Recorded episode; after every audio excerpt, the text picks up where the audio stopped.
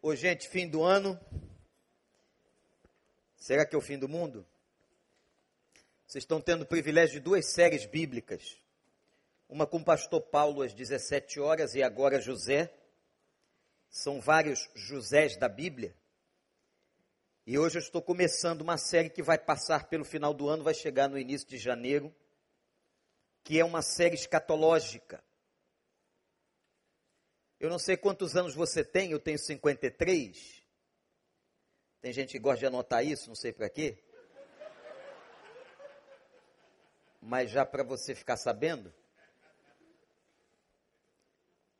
Eu nunca vi, nunca passei, ouvi a nível social um ano tão difícil. Ouvindo uma reportagem, recentemente o repórter disse assim: parece que o ano não acaba. Se eu não me engano, foi por ocasião da tragédia com o avião da Lamia, trazendo o time da Chapecoense. Mas nós tivemos um ano político terrível, um impeachment. E é sempre lamentável, não importa qual seja o seu partido político, é lamentável o impeachment de um presidente, seja quem for. Nós tivemos, estamos tendo aí, dois governadores foram presos, um deles está sendo, está sendo ainda chacalhado, né? Pela imprensa. Nós tivemos um presidente da Câmara preso, nós tivemos o presidente do Senado indiciado por corrupção. Nós estamos tendo abalos no meio da igreja. Quando eu digo a igreja, a igreja cristã de um modo geral. Escândalos envolvendo padres e pastores. Nós estamos passando um tempo em que ontem a notícia era de que precisaremos de cinco anos para haver uma recuperação dos principais estados da federação. Cinco anos para uma recuperação financeira. É tanta notícia que o fim do ano para a gente está se confundindo um pouco com o fim do mundo. E a gente pergunta assim: por que isso está acontecendo? Nós somos levados a um questionamento teológico. Não tem como. Quem é crente, quem confia em Deus, quer entender toda essa problemática. Eu já havia dito aos irmãos, na minha visão, que eu acredito que nós estamos numa era escatológica. E exatamente por isso que nós vamos hoje começar esta série, que é uma série de abordagem escatológica. Logia, no grego, é palavra que deriva para estudo. Escatos, o fim das coisas. A escatologia é o estudo sobre as últimas coisas. E tem uma coisa que muita gente não sabe por falta de doutrina, de conhecimento. 25% da Bíblia, eu vou repetir o número. 25% da Bíblia, doutrinariamente, é escatológica. A Bíblia fala de um final da história, ou dessa história humana. E se engana quem pensa que os estudos escatológicos das últimas coisas estão dentro apenas do Apocalipse. Nós não vamos estudar o Apocalipse, nós vamos estudar a escatologia, que extrapola o livro do Apocalipse. O livro do Apocalipse faz parte da chamada literatura apocalíptica da época datado em torno do ano 100 depois de Cristo, não era o único, mas esse é o inspirado, de livros que surgiram falando do final dos tempos. por isso chamada literatura apocalíptica. Mas a doutrina da escatologia, do final dos tempos, ela permeia toda a Bíblia. Vou dar exemplo de Daniel, livro do profeta Daniel, que é um dos livros mais importantes sobre a segunda vinda de Cristo. Estou falando do profeta Daniel. Séculos antes do nascimento de Jesus. Os textos de Daniel são importantíssimos para a história da escatologia, principalmente quando ele fala das 70 semanas. E segundo os analistas bíblicos, das 70 semanas de Daniel, 69 já se cumpriram. É claro que toda a, o número, a numerologia bíblica é simbólica. A gente tem que tomar cuidado com isso. Quem já estudou o cabalismo judaico sabe que os números tinham uma importância muito grande no entendimento e na teologia judaica. Como o número 6, o número 7, o número 10, o número 3. Cada um tem um significado. A Bíblia, inclusive, diz que para Deus um dia é como mil anos. Falando do Kairos de Deus, do tempo. Então, o, quando a Bíblia fala das 70 semanas, nós não podemos ler as 70 semanas no tempo cronológico humano. Não são 70 semanas, exatamente como nós contamos uma semana. Mas são 70 semanas aos olhos do Kairos de Deus, da oportunidade de Deus na história. E segundo os analistas das 70 semanas de Daniel, 69 já se cumpriram. Os estudos da escatologia, do final das coisas, do final dos tempos, perpassa, portanto, gente, vários livros da Bíblia. E a igreja, atenção, precisa ter uma visão sobre a volta de Cristo equilibrada. E por que, que eu digo isso? Porque se a igreja não fala da volta de Cristo, se a igreja não prega que há um final da história e o começo de uma nova era, de um novo tempo, a igreja cai no perigo de ficar presa a um tempo da história aqui na terra. E ela vai prender as suas ações apenas a movimentos sociais.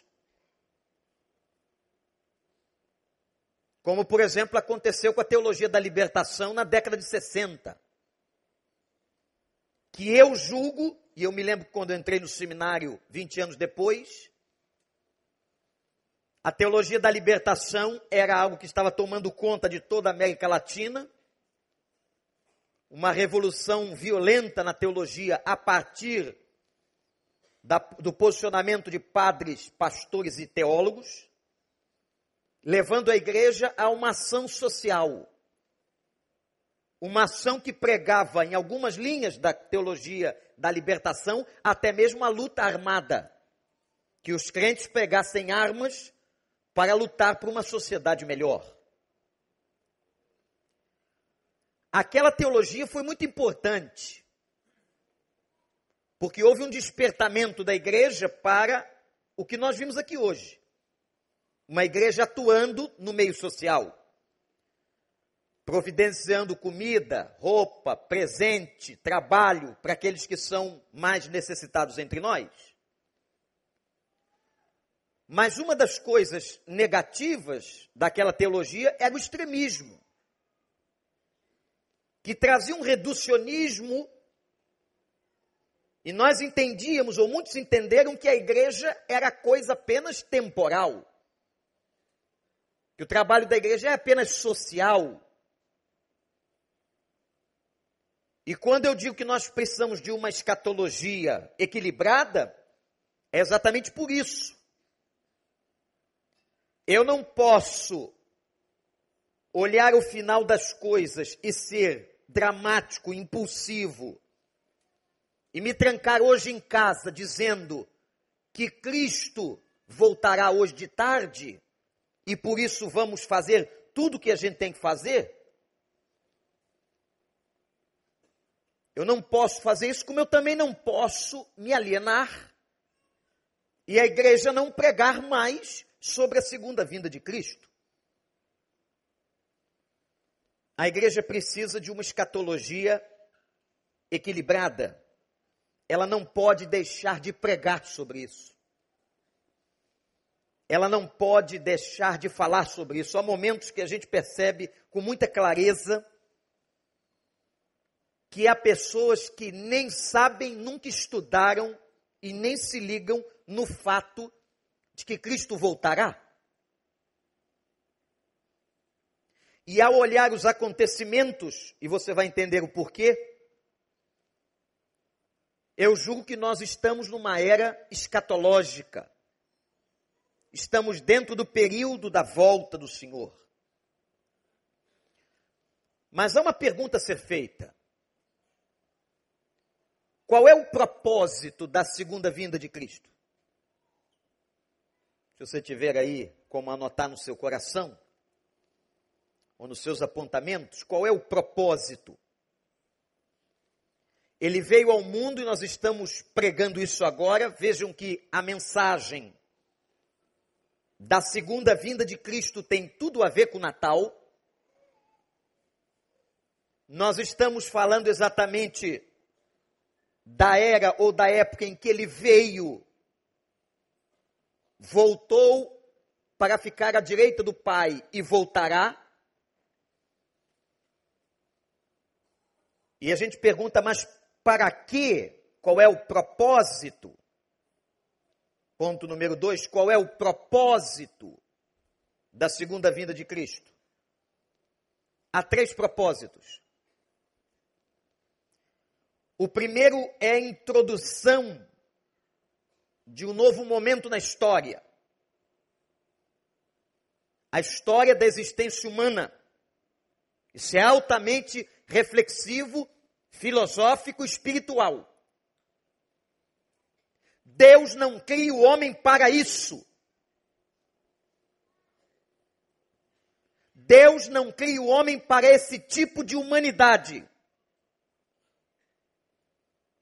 Deus não cria o homem para o que nós estamos vendo. O que fez a distorção foi o pecado que distorce, que leva para outro rumo aquilo que Deus projetou. A vinda de Cristo é uma mensagem. A mensagem da vinda de Cristo no Natal é a seguinte: Eu estou aqui e vim para consertar tudo aquilo que o homem mesmo estragou. Há salvação e há esperança.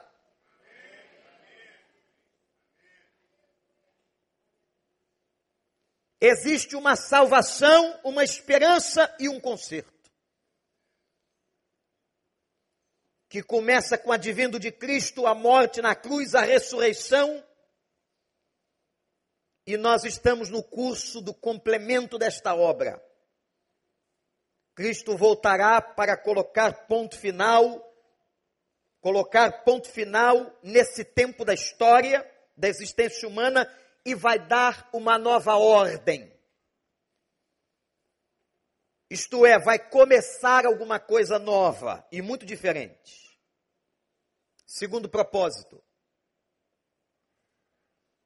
E esse aqui, se tem gente que quase não prega sobre a volta de Cristo, esse ponto aqui muito menos. Cristo voltará para trazer juízo. É difícil você ver alguém pregar sobre juízo de Deus. É muito fácil pregar sobre o amor, sobre a graça, sobre a salvação, é claro que é muito mais agradável. Mas, como disse Jesus aos seus discípulos, temos que comer o cordeiro por inteiro. O pacote do Evangelho é um pacote completo. A Bíblia fala de um juízo. Atenção, haverá julgamento. E a Bíblia diz que todos nós seremos julgados, todos nós. Nos assentaremos diante do Senhor individualmente para prestação de contas. É o que está na Bíblia. Nós teremos na nossa série uma mensagem dedicada, exclusiva, sobre o juízo final. Aonde eu e você daremos conta até, atenção, atenção, até pelo que falamos. Daremos conta a Deus pelas nossas palavras. Está na Bíblia. Ou você come o cordeiro por inteiro, isto é, ou você aceita este evangelho todo, ou você está cometendo um grande erro quando a palavra em Cristo diz: ai daquele que acrescentar ou retirar que seja um tio da letra. O evangelho veio todo para nós e haverá juízo. Nós estamos, como diz a Bíblia, no tempo da oportunidade. E é um texto sobre julgamento, sobre juízo muito interessante, descrito por Jesus, quando ele diz assim: e um será levado e outro será deixado. Isso é uma figura de linguagem. Dois estarão no campo trabalhando, um será levado e outro será deixado. Dois estão andando juntos, um será levado e outro será deixado. Quem anda junto? Amigos, pessoas próximas. O que Cristo está tentando dizer é que o julgamento ou juízo é algo individual não passa o outro pela certidão de casamento, não passa pela certidão de nascimento, não passa pela frequência da amizade. Você pode ser amigo de quem for. Você pode ser casado com um homem ou com a mulher mais santa. Você pode ter o pai ou o filho mais consagrado. O juízo de Deus é algo individual. Terceiro propósito pelo qual ele vem. Primeiro é a introdução de uma nova era na história. Segundo é o exercício do juízo, o juízo final. Terceiro, haverá uma restauração do propósito original de Deus no homem. Deus não fez você para morrer, Deus fez você para viver. É por isso que em Cristo Jesus a Bíblia diz que nós temos uma vida eterna. Haverá uma nova ordem em que a nossa existência não será mais afetada pelas coisas deste mundo. Não haverá mais dor, não haverá mais lágrimas de tristeza, não haverá mais doença, não haverá mais câncer, não haverá mais caixão, não teremos cemitério e nem a morte. Haverá uma nova ordem. Uma nova ordem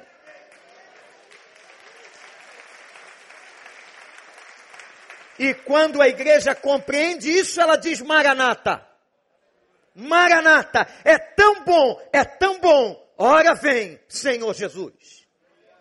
Ainda tem gente que diz, eu estou com medo, pastor. Está com medo? Tem que ter medo de ficar aqui. Tem que ter medo de passar na linha amarela, sem salvação. Tem que ter medo é de botar no GPS, cair dentro de uma comunidade de bandido e morrer assassinado sem Cristo no coração. Tem que ter medo é de amanhecer sem emprego e não ter o que dar para sua família. Agora, ter medo da volta de Cristo, ora vem Senhor Jesus, Maranata. Maranata! Quem tem medo é aquele que não tem certeza.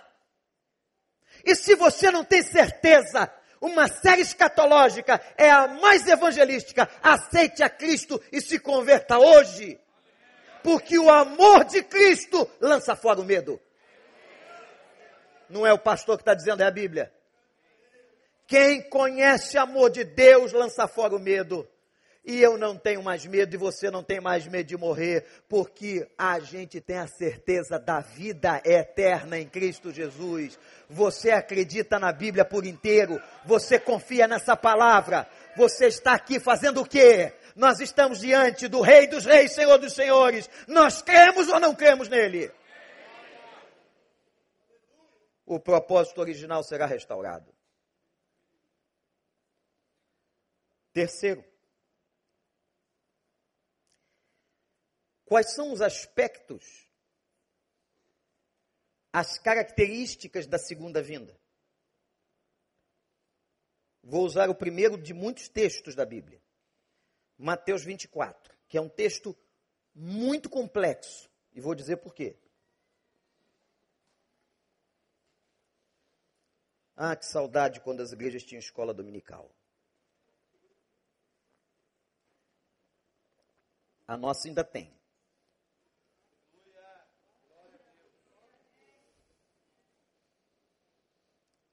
Eu fico indignado, irmãos, mas é uma indignação que eu não sei dar o nome. As pessoas não conhecem Bíblia. As pessoas não têm doutrina. O que sustenta a fé de uma pessoa é a doutrina. A doutrina é o fundamento.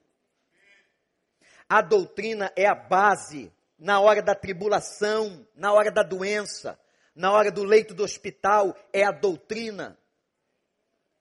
Aquele testemunho que nós vimos aqui, que eu nem pude com comentar de tanta emoção que eu estava, do doutor Russell Shedd na casa dele em Atibaia. Revejam aquele testemunho, aquilo é fruto de um homem que tem fundamento forte.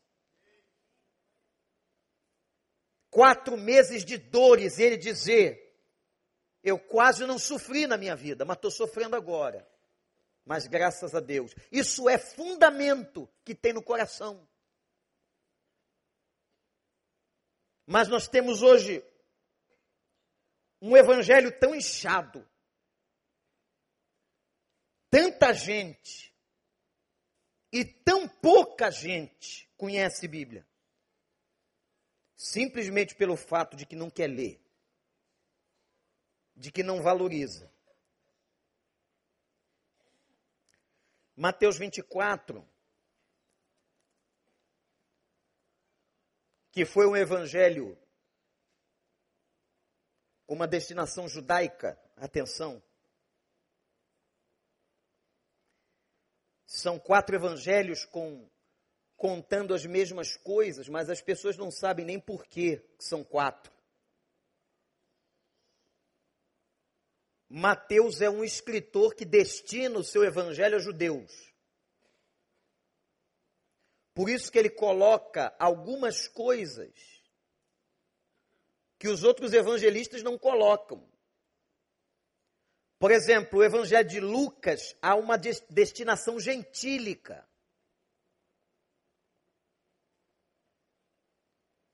O evangelho de João já é um evangelho totalmente diferente na sua ótica dos outros três.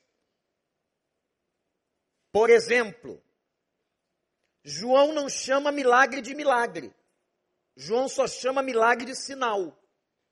Isto é, todo milagre para João era um sinal de Deus mostrando alguma coisa.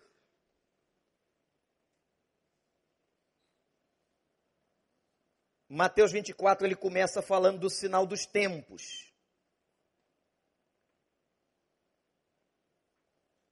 Ele vai discorrendo aqui de uma série de acontecimentos.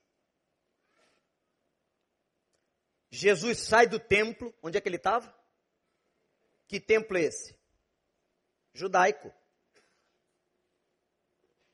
Jesus sai do templo, porque era o único templo que estava de pé. Era o templo dos judeus que ele frequentava, ele era judeu.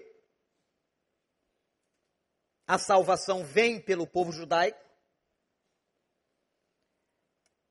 Enquanto caminhava, os seus discípulos aproximaram-se dele para lhe mostrar a construção do templo. Vocês estão vendo tudo isso? perguntou Jesus. Eu lhes garanto que não ficará aqui pedra sobre pedra. Serão todas derrubadas. Palavra profética. Jesus se assentando no Monte das Oliveiras, um dos lugares preferidos da sua pregação, os discípulos dirigiram-se a ele em particular e disseram: Dize-nos quando acontecerão essas coisas e qual será o sinal da tua vinda e do fim dos tempos? Jesus respondeu: Cuidado que ninguém os engane. Pois muitos virão em meu nome dizendo: Eu sou Cristo, e enganarão a muitos. Vocês ouvirão falar de guerras e rumores de guerras. Mas não tenham medo. É necessário que Alepo aconteça. É necessário que tais coisas aconteçam, mas ainda não é o fim. Nação se levantará contra nação, reino contra reino. Haverá fomes, terremotos em vários lugares.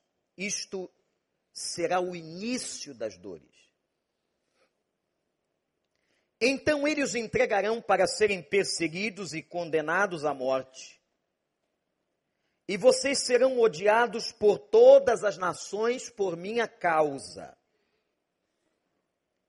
Naquele tempo, muitos ficarão escandalizados, trairão e odiarão uns aos outros. e numerosos falsos profetas surgirão e enganarão a muitos. Devido, pastor Paulo, ao aumento da iniquidade, o amor de muitos esfriará. Mas aquele que perseverar até o fim será salvo. Este evangelho será pregado em todo o mundo ou em todas as nações, como testemunho a todas as nações, e então virá o fim. Assim, versículo dificílimo, quando vocês virem o sacrilégio terrível do qual falou o profeta Daniel, olha aí, no lugar santo, quem lhe entenda, os que estiverem na Judéia, fujam para os montes. Quem estiver no telhado de sua casa, não desça para tirar dela coisa alguma. Quem estiver no campo, não volte para pegar seu manto. Como serão terríveis aqueles dias para as grávidas e para as que estiverem amamentando. Orem para que a fuga de vocês não aconteça no inverno nem no sábado porque haverá então grande tribulação como nunca houve desde o princípio do mundo até agora, nem jamais haverá. Se aqueles dias não fossem abreviados, ninguém, ninguém sobreviveria. Mas por causa dos eleitos, aqueles dias serão abreviados. Se então alguém lhes disser, vejam aqui está o Cristo, ou ali está ele, não acreditem. Pois aparecerão falsos cristos e falsos profetas que realizarão, atenção, realizarão grandes sinais.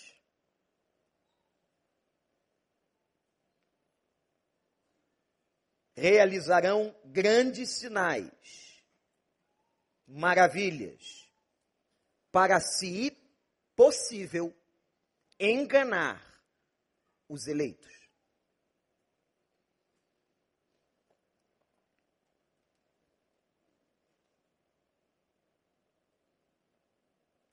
Vejam que eu os avisei antecipadamente.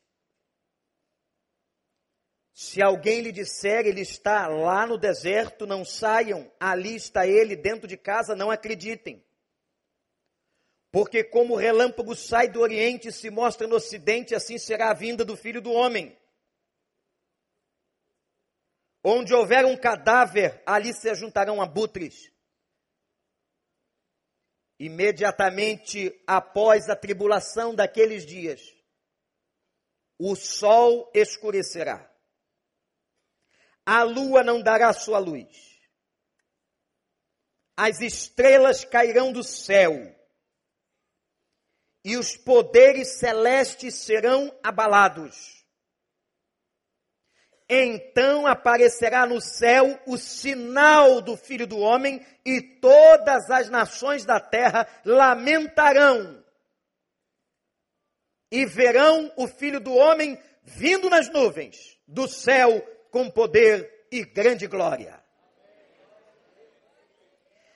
E ele enviará os seus anjos com grande som de trombeta, e estes reunirão os seus eleitos dos quatro ventos de uma a outra extremidades dos céus. Aprendam a lição da figueira. Quando seus ramos se renovam, suas folhas começam a brotar. Vocês sabem que o verão está próximo. Assim também, quando virem todas essas coisas, saibam que ele está próximo às portas. Eu lhes asseguro que não passará essa geração até que todas as coisas aconteçam. Os céus e a terra passarão, mas as minhas palavras jamais passarão. Quanto ao dia e a hora, ninguém sabe. Nem anjos dos céus, nem o filho, senão somente o Pai. Como foi nos dias de Noé, assim será também a vinda do filho do homem. Pois nos dias anteriores ao dilúvio, o povo vivia comendo, bebendo, casando-se, dando-se em casamento, até o dia que Noé entrou na arca. E eles nada perceberam, até que veio o dilúvio e os levou a todos. Assim acontecerá na vinda do filho do homem. Dois homens estarão no campo, um será levado e outro deixado. Duas mulheres estarão trabalhando no moinho, uma será levada e a outra será deixada. Portanto, vigiem, porque vocês não sabem em que dia virá o meu Senhor, o seu Senhor. Mas entendam isto: se o dono da casa soubesse a que hora da noite o ladrão viria, ele ficaria de guarda e não deixaria que a sua casa fosse arrombada. Assim vocês também precisam estar preparados. Preparados. Porque o filho do homem virá numa hora em que vocês menos esperam. Quem é, pois, o servo fiel e sensato a quem seu senhor encarrega de sua casa para lhes dar alimento no tempo devido. Feliz o servo que seu senhor encontrar fazendo assim quando voltar. Garanto-lhes que ele os encarregará de todos os seus bens. Mas suponham que esse servo seja mau e diga a si mesmo: meu senhor está demorando. Então comece a bater, comece a bater em seus conservos, come, bebe, com beberrões. O senhor daquele servo virá num dia em que ele não espera e numa hora que não sabe, ele o punirá severamente e lhe dará lugar com os hipócritas, onde haverá choro e ranger de dentes. Eu cometi uma falha aqui, fazer essa série, tinha que ter fornecido fralda geriátrica. Que texto? Por que, que o texto é complexo? porque parece que em alguns momentos Cristo está falando da destruição de Jerusalém do ano 70, que viria em seguida. Mas na grande maioria do texto, se você prestar atenção, ele está falando realmente de coisas dos finais, ou do final. Esse dualismo de Mateus 24, algumas coisas que se parecem, que se prestavam ou se prestariam a acontecer no ano 70, quando o imperador Tito invadiu Jerusalém numa rebelião. Os judeus se levantam contra Roma, Tito traz o exército, destrói a cidade, derruba o templo, que nunca mais fora construído, dispersa os judeus por isso a igreja se espalha. Porque os judeus convertidos vão para a diáspora. Como Deus é bom. Saem de Jerusalém forçadamente. Só que saem de Jerusalém com o evangelho no coração, porque muitos tinham se convertido. Os primeiros conversos da igreja são judeus. E são esses judeus convertidos na diáspora, na fuga da invasão de Roma no ano 70, que se espalham pelo mundo e são responsáveis pela pregação do evangelho aos gentios, tendo como líder principal o apóstolo Paulo. Lindo. O evangelho é lindo. Mas o que é, ou quais são os aspectos ou características que nós podemos pensar da segunda vinda de Cristo? Primeiro, como diz o versículo 37, será um momento inesperado. Como nos dias de Noé, as pessoas casavam, se davam-se em casamento, comiam, bebiam, frequentavam as festas, como se isso não fosse acontecer. Eu me lembro de uma meninice minha, meninice que eu digo na fé, Logo que me converti, comecei aos 14 anos de idade ter contato com a Bíblia. E eu era um assíduo frequentador de clube no carnaval. Gostava de fantasia de rua, essas coisas. Não tenho cara não, mas, mas era isso. Eu usava até uma fantasia que eu não vou dizer aqui qual era. Mas era de, de macho, fica tranquilo que me botava de mulher, de florzinha, fica tranquilo, pode ficar certo. Já vem de longe. E eu dizia assim: Jesus vai voltar no carnaval. Porque fala aqui que é o momento mais inesperado, né? Eu, na minha meninice, eu estou lá no baile. E olha, ele chegou. Aí tive uma crise de show, porque quando li aqui, um vai e outro fica. Quando eu chegasse lá fora, não tinha mais ninguém. É claro que esse momento inesperado é uma palavra à igreja sobre advertência de preparo espiritual. A igreja tem que estar sempre pronta e preparada, como naquele texto do Velho Testamento que diz assim: Prepara-te, ó Israel, para te encontrares com teu Deus. Há uma advertência muito clara em todo o tempo de que Israel tem que estar preparado como povo. Israel, o novo Israel de Deus. Ninguém sabe a hora, ninguém sabe o dia. Já aconteceram muitos momentos na história de pessoas marcando o dia, a hora, montando acampamento. E o pior de tudo, gente, é que tem sempre alguém que acredita nesses caras. Tem sempre alguém para acreditar nessas mentiras, nessas falácias. Eu me lembro, e preguei até uma série aqui na igreja, quando o mundo ia acabar no ano 2000.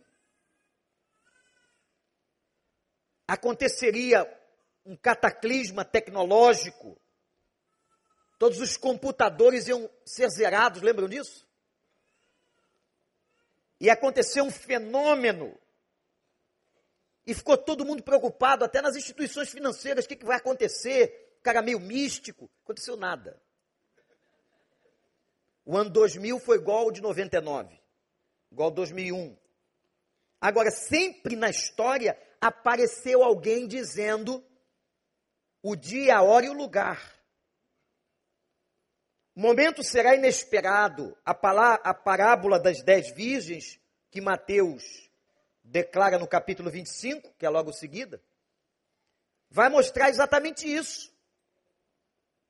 Que cinco virgens estavam preparadas e cinco não estavam para a chegada do noivo. O que, que Cristo está dizendo à igreja? Estejam prontos, estejam preparados e firmes.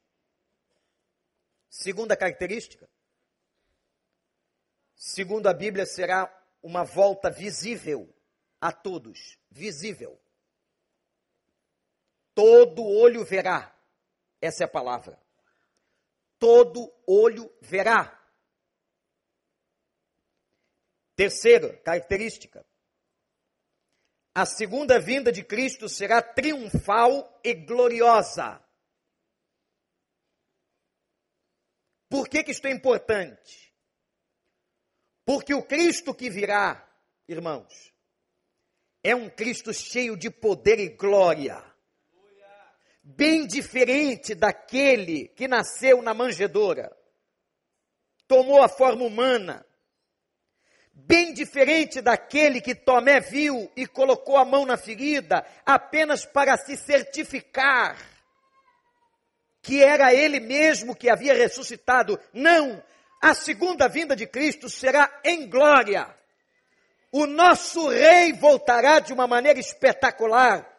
Todo joelho se dobrará, todo olho verá, toda a terra vai reverenciar ao grande rei que estará chegando. As autoridades da terra se dobrarão, ficarão de joelhos. E toda boca confessará: Jesus Cristo é o Senhor.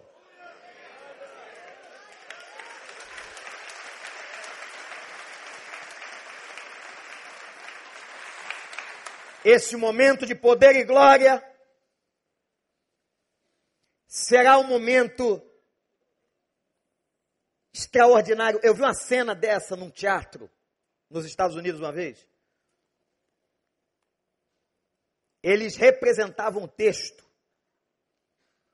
Irmãos, eu fiquei, eu chorava arrepiado com aquela cena. Era só um teatro. Era uma coisa linda. Quando aparece, gente, é um teatro, por favor. O pai e o filho, quando o pai dá ordem para que o filho volte, eram dois homens, dois irmãos gêmeos, univitelinos, iguais. O filho, quando chega em majestade e glória, ele chega de maneira tão triunfal e vários monstros malignos e inimigos tomavam conta do cenário e ele vai pisando em todos. Sabe o que eu quero dizer para você agora? Todos os inimigos de Cristo estarão sendo completamente destruídos e pisoteados os inimigos contra a tua vida, a tua casa, aqueles que se levantaram contra você, os demônios que te tentam, agora acabou. Ô Maranata. E ele vem cercado de grande glória dos anjos. Imagina o exército celestial. Eu gosto de cinema, eu gosto de teatro, já falei isso aqui. Eu gosto das crônicas de Nárnia. C.S. Lewis. Um crente escreveu, aquele cara era um, era um gênio. Que ele em inglês deixou um legado. Quem já viu as crônicas de Nárnia na história do guarda-roupa? Levanta a mão aqui. Ah, então não sou só eu. Quando aquele leão Lembra do leão que morre? O Aslan. Aquelas menininhas ali, que é isso tudo? Vou ficar com medo aqui. O leãozinho morto. Lembra que aquela mulher que figurava o inimigo matou o leão, aqueles bichos feios olhando. E de repente o leão quebra a tábua de sacrifício, não é? A graça vence e aí o leão vai para cima dos inimigos. E era tanto bicho feio, era tanto demônio, era tanta coisa esquisita que apareceu, mas ele chegava. E quando aquela feiticeira ia matar uma criança, o Asla a mata com o sopro de sua boca.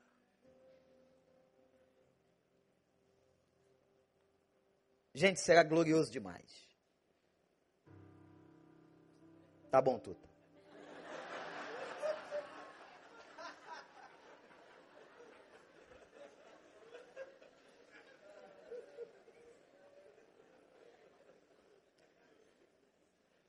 Por que está demorando?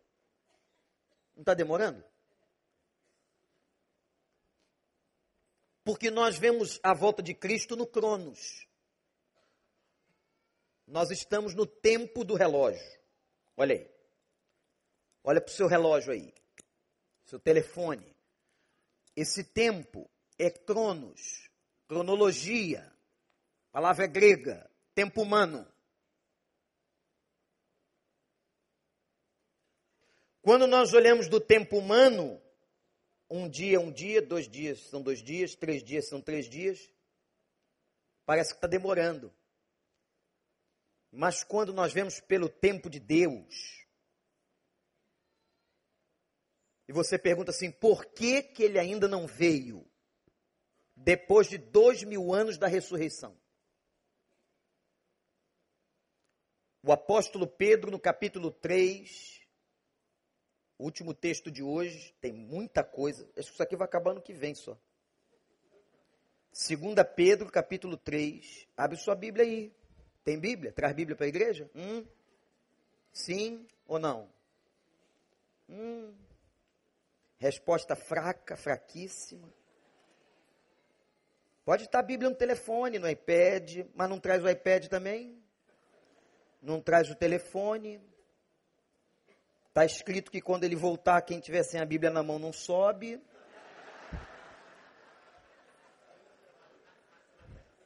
Primeira Vander 2,29. É, é apócrifo.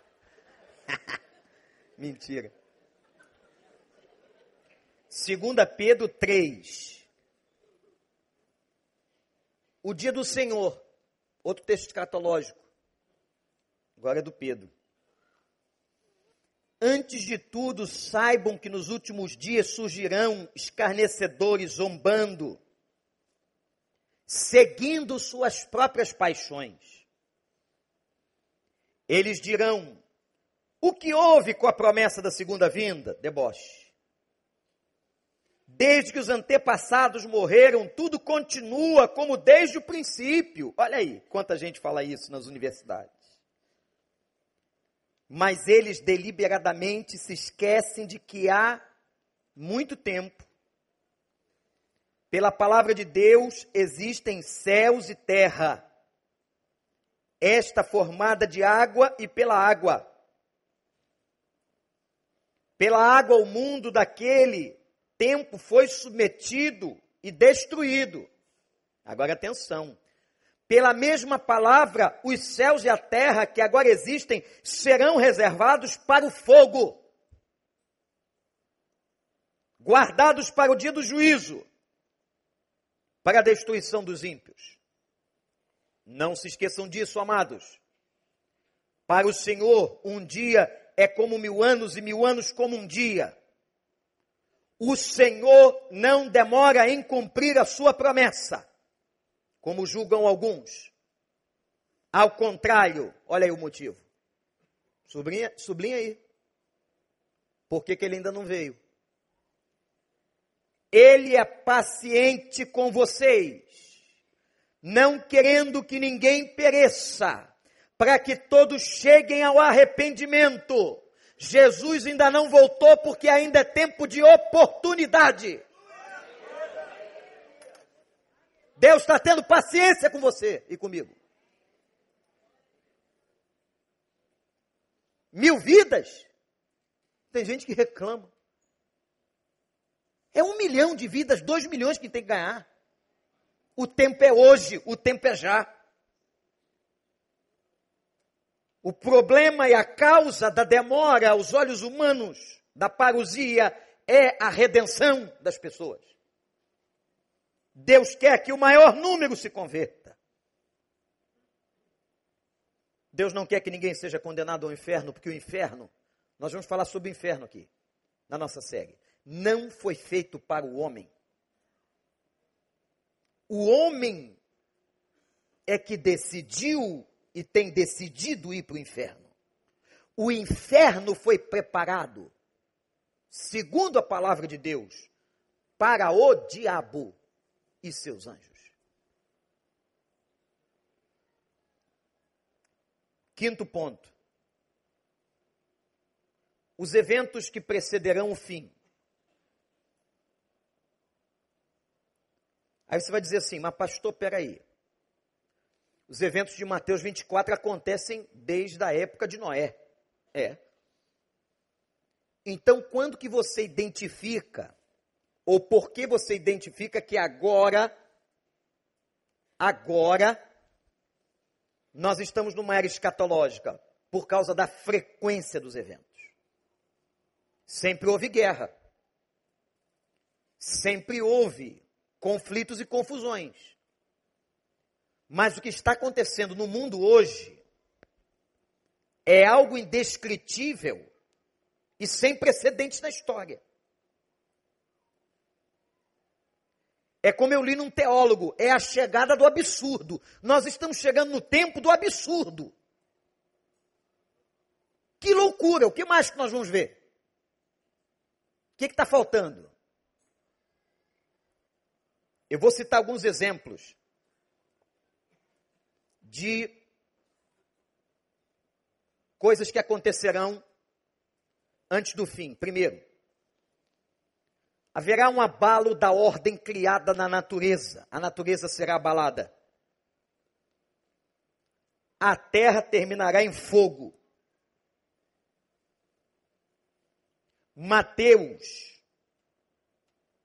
apresenta a ideia de terremotos. E nunca vimos tantos terremotos com tanta frequência como tem acontecido na Itália, no Haiti, no Chile, na Turquia, em vários países do mundo. Mateus 24 fala de que, e não chegamos ainda nesta hora, ou pelo menos não temos conhecimento, que a terra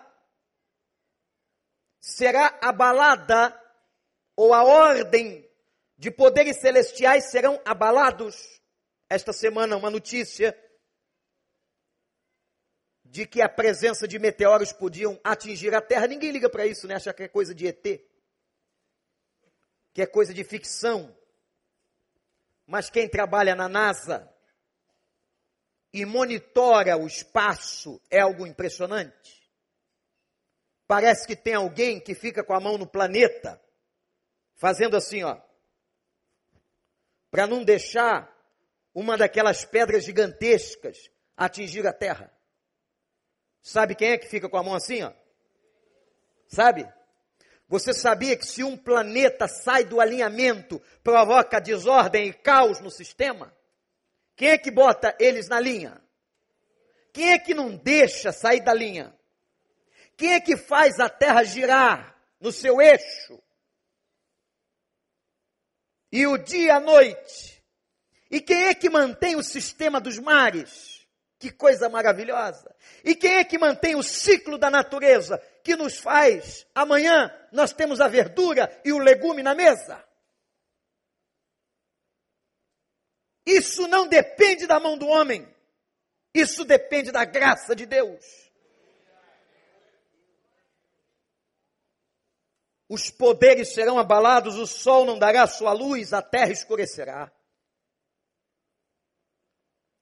Aí será dia de pavor. O professor pastor Luiz Saião, a quem respeito muito nas suas, na sua teologia, como o doutor Russell Shedd, tinham e declararam aqui nos nossos congressos da Bíblia um pensamento interessante, com grande respaldo bíblico, de que essa terra onde nós vivemos será restaurada.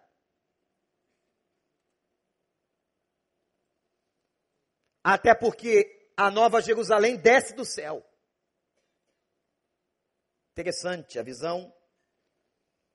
Não posso, não quero me aprofundar nisso agora. Mas essa terra será restaurada porque a Bíblia diz que Deus promete que nunca mais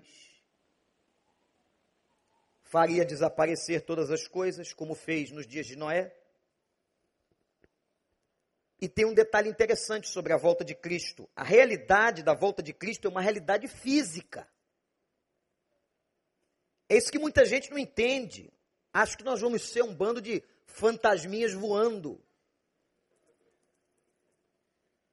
Tanto é que a Bíblia diz que você receberá um novo corpo. É uma realidade física.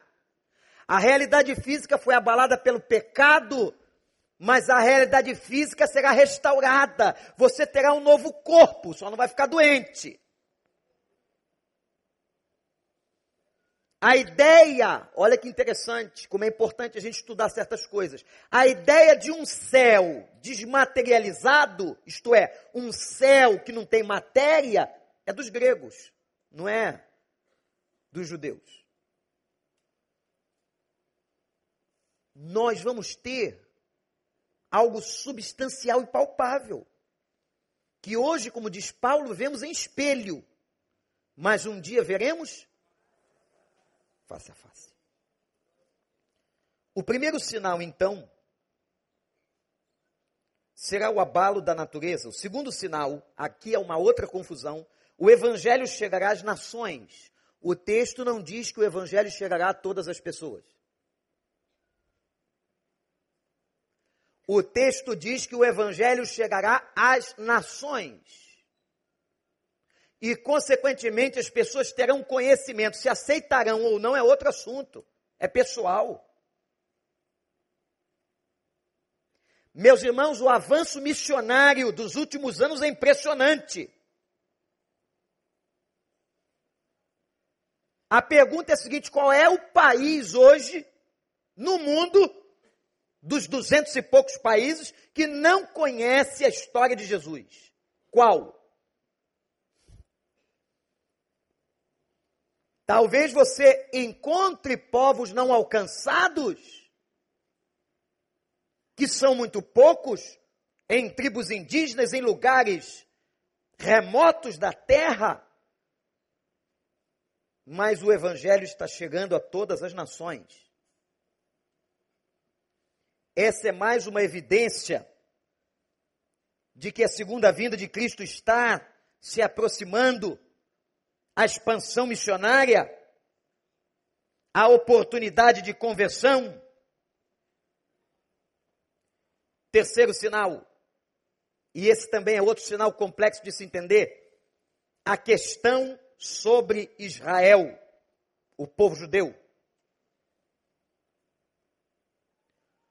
A Bíblia diz que haverá um remanescente judaico, um grupo que se converterá. E esse tempo é o tempo que marca o maior número de conversões de judeus.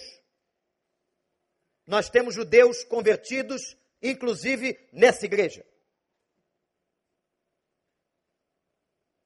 O Estado de Israel, como nação, foi restabelecido em 1948, debaixo da caneta de um brasileiro na ONU, Oswaldo Aranha. Agora tem uma questão que também não posso entrar aqui, porque, gente, é tanto meandro da escatologia, que é o problema da reconstrução do Templo de Jerusalém. Quando a Bíblia fala da volta ou da grande abominação. Por quê? Porque agora, quando Cristo disse não ficará mais pedra sobre pedra, a ideia do templo físico como casa de Deus, desapareceu. Quem é a casa de Deus agora? Hã? Quem é templo do Espírito Santo?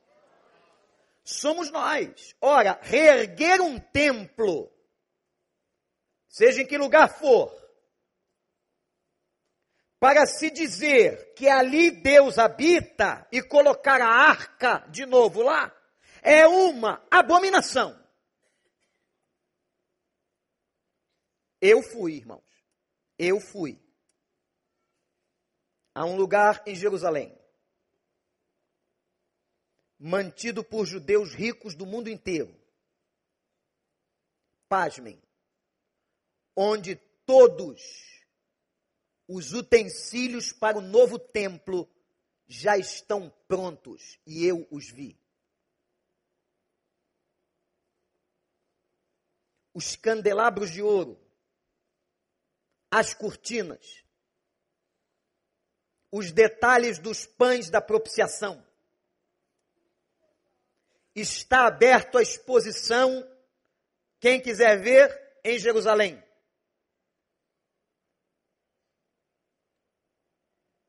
O problema deles hoje é um. Sabe qual é o problema? Eles não encontram escatologicamente a arca.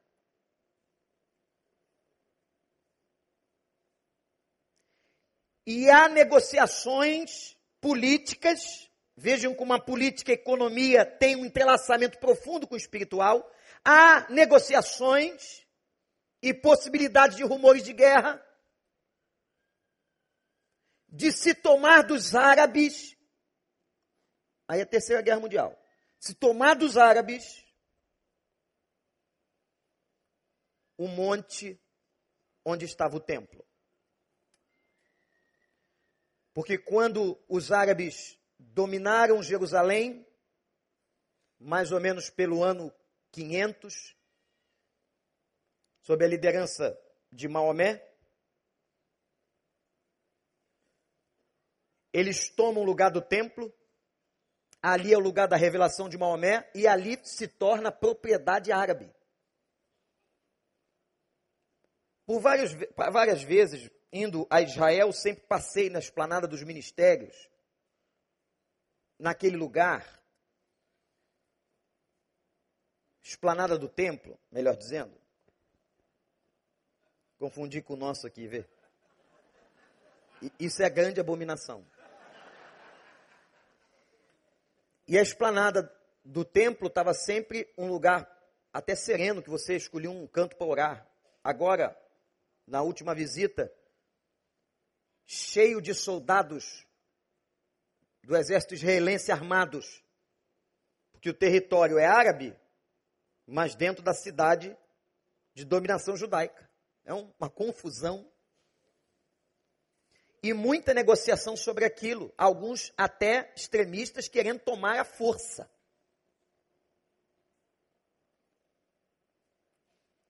Irmãos, o que está acontecendo com as questões envolvendo Israel é um outro estudo que muitos estão fazendo e que mostra que apontam e evidenciam e confirmam a segunda vinda de Cristo.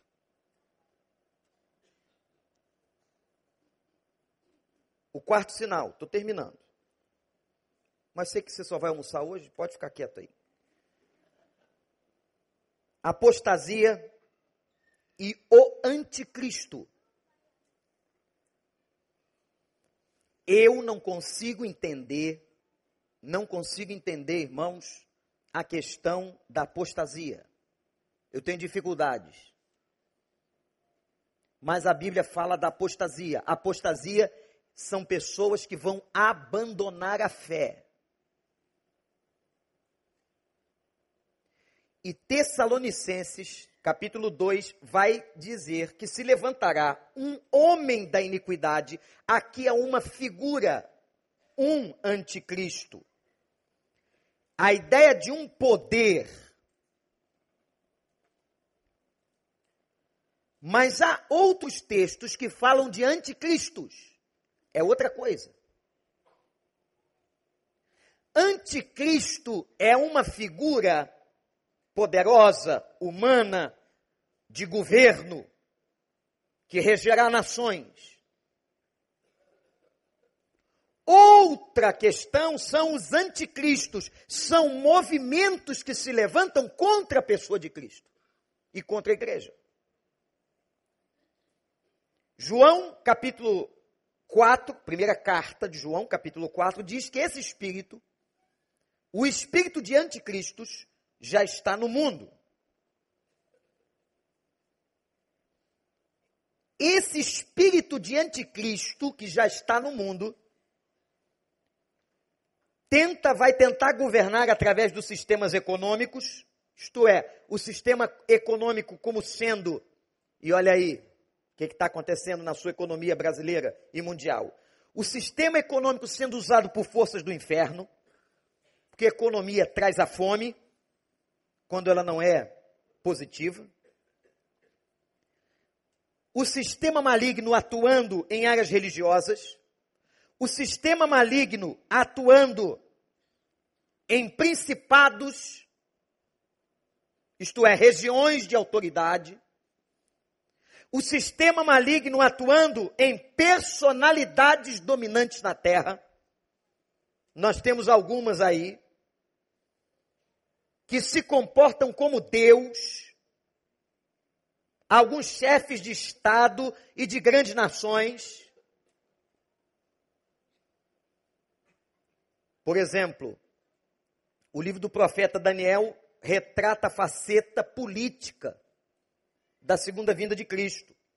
O apóstolo Paulo já retrata a faceta religiosa. Haverá muitos, haverão muitos falsos profetas. João retrata e fala tanto das questões políticas quanto das questões religiosas. Sobre a questão econômica, que é o que agora parece que afeta mais as pessoas, a dominação por um sistema global ou globalizado central, ela é vital. Se um poder, um homem ou uma organização, uma nação vai dominar, a questão da moeda e do controle é fundamental. Aqui entra a ideia da marca da besta. que seria uma marca de controle. Agora vejam o vídeo e a gente vai terminar aqui. Rapidinho, uma reportagem que principais televisões do Brasil não mostraram, mas uma delas mostrou. Pode colocar aí, meu irmão?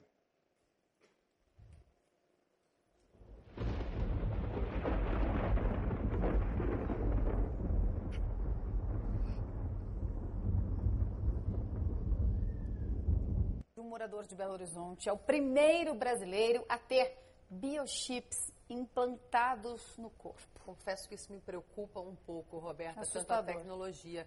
Com esse equipamento, ele desbloqueia aparelhos eletrônicos, destrava catracas e faz até transações bancárias. Rafael não precisa mais se preocupar com as inúmeras senhas que utiliza para usar telefone, acessar a internet e até para desbloquear o notebook. Em vez da memória, ele tem todos esses dados na mão. Rafael usa um chip do tamanho de um grão de arroz, implantado entre o polegar e o indicador. O dispositivo é colocado sob a pele com a ajuda de uma agulha, parecido com o implante de um piercing. Além das senhas de aparelhos eletrônicos, o biochip facilita outras tarefas do dia a dia. Pode substituir o cartão de visitas, por exemplo. Basta aproximar a mão que os dados são transferidos na hora, através do celular. O chip também permite armazenar informações variadas sobre a pessoa, do CPF ao endereço, passando pelo tipo sanguíneo, altura, peso ou substâncias que podem causar reações alérgicas. Informações fundamentais para quem precisa, por exemplo, de um atendimento de urgência. O americano Amal Grafstra foi o pioneiro no uso do biochip. Apaixonado por tecnologia, ele fez o primeiro implante em 2005. O objetivo era aposentar as chaves do carro e de casa. O que era hobby virou negócio e hoje ele também tem a empresa que vende os biochips em vários países do mundo. Esse ato de hackear o corpo, de trazer um implante né, que vai me dar uma função que eu não tinha anteriormente, isso é uma forma de transcender a humanidade habitual. Hum, onde vamos parar transcendendo tanto assim? Ele Pode ligar. obrigou todas as pessoas. Já está no Brasil. Daqui a pouco será comercializado. Nós não teremos provavelmente mais qualquer problema com cartão de crédito, CPF, porque tudo estará armazenado num chip implantado em você. A questão vai ser uma discussão ética, bioética. Quem permitirá?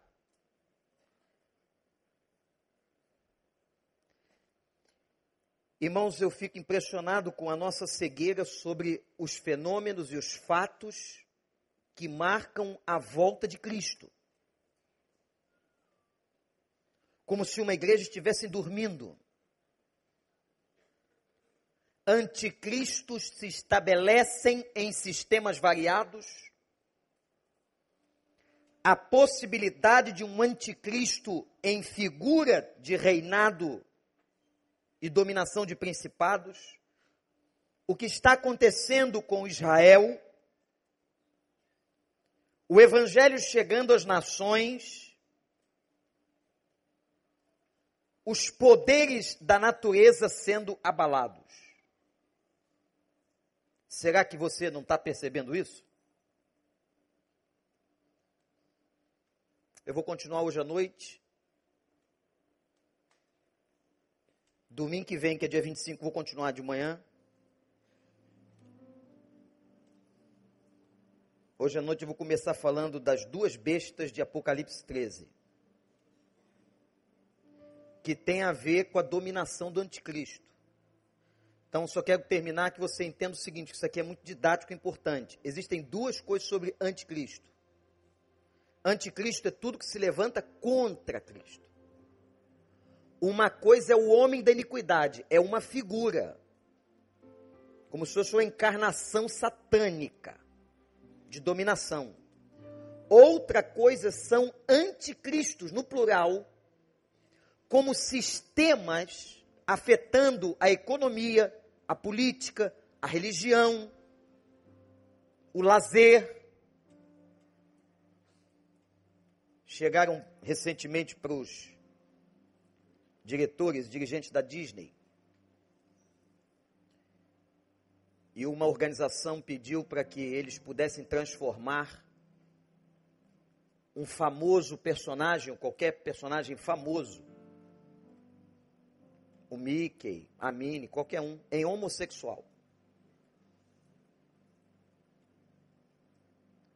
A direção da Disney disse o seguinte: nós não podemos fazer isso porque essas figuras são figuras que estão no imaginário das crianças com uma característica, mas fiquem tranquilos, nós podemos produzir novas.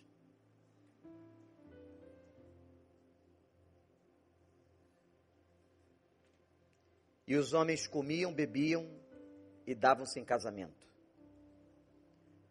Jesus está voltando. Prepara-te, Israel, para te encontrares com teu Deus. Tem misericórdia de nós, Senhor. Tem misericórdia da igreja.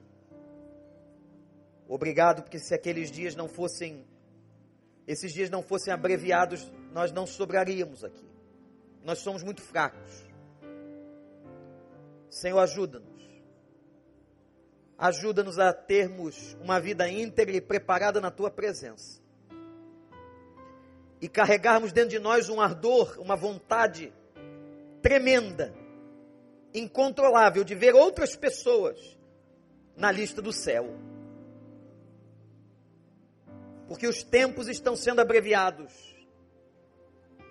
O Senhor está a caminho. Se manifestará. Mas quantos poderão se perder? Ó oh Deus, Ajuda-nos a sermos uma igreja que proclama uma igreja pronta, preparada.